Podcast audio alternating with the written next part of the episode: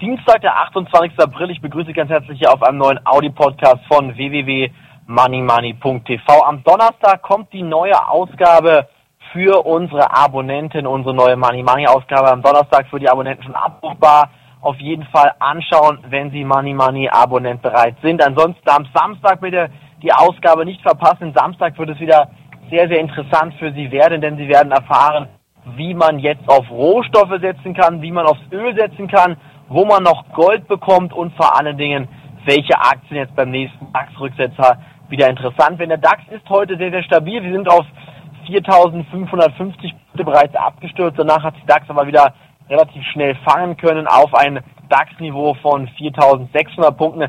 Wichtig ist jetzt vor allen Dingen rein charttechnisch gesehen die Situation, dass der DAX die Marke von 4.600 Punkten hält. Denn wenn diese Marke jetzt nicht hält, könnte es nochmal sehr, sehr schnell abwärts gehen und zwar wirklich deutlich abwärts gehen und zwar auch in den Bereich von 4.700 Punkten ähm, abwärts auf 4.350 Punkte. Da haben wir die nächste charttechnische Unterstützung und bei 4.350 Punkte könnte man wieder überlegen, einige Call-Optionsscheine ins Depot zu legen. Auf jeden Fall bleibt die Situation aber sehr, sehr spannend. Ob die 4.700 Punkte Marke noch geknackt werden kann oder nicht, bleibt erstmal offen die Frage, denn derzeit sieht es erstmal nicht so aus. Die Deutsche Bank, die hat heute dazu beigetragen, dass der DAX etwas schwächer eröffnet hat. Bei der Deutschen Bank hat man einen Gewinn von einer Milliarde, sogar mehr als einer Milliarde bekannt gegeben. Das ist vor allen, vor allen Dingen durch das Investmentbanking ermöglicht worden, dass die Deutsche Bank wieder Gewinne machen konnte. Also auf Deutsch gesagt, die Deutsche Bank hat seine Gewinne erzockt, genauso wie die Deutsche Bank letzten Jahre oder Monate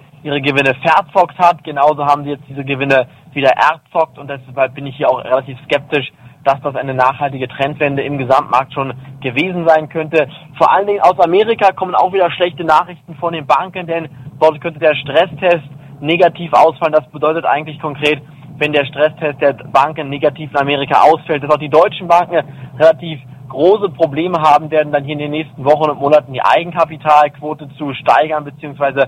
aufrechtzuerhalten auf dem Aktienniveau. Und ich bin der Meinung, deshalb muss man hier jetzt seine Stoppkurse bei den Aktien relativ eng nachziehen, dass man nicht mehr in die Verlustzone kommen kann. Und vor allen Dingen sollte man jetzt auch bei Solaraktien aufpassen. Im TechDAX, der verliert heute auch schon wieder über zwei Prozent. Und wenn die Solaraktien nämlich nochmal ihre derzeitigen Höchststände erreichen sollten. Also diese Jahreshöchststände sollte man auf jeden Fall Gewinne mitnehmen, sonst haben sich nämlich Doppeltops gebildet und das sind charttechnisch gesehen ganz klare Verkaufssignale und ich gehe davon aus, dass wir hier nochmal etwas günstiger bei den Solaraktien einsteigen können. Das war's von mir heute erstmal vom Money Money Audio Podcast. Morgen geht's weiter, ebenfalls hier vom Money Money Audio Podcast und wie gesagt am Donnerstag die neue Money Money Ausgabe bitte nicht verpassen. Auch am Samstag nicht verpassen, anmelden können Sie sich auf der Homepage www.moneymoney.de. Alles kostenlos für Sie. Bis dahin, ich freue mich auf Sie. Auf Wiederhören.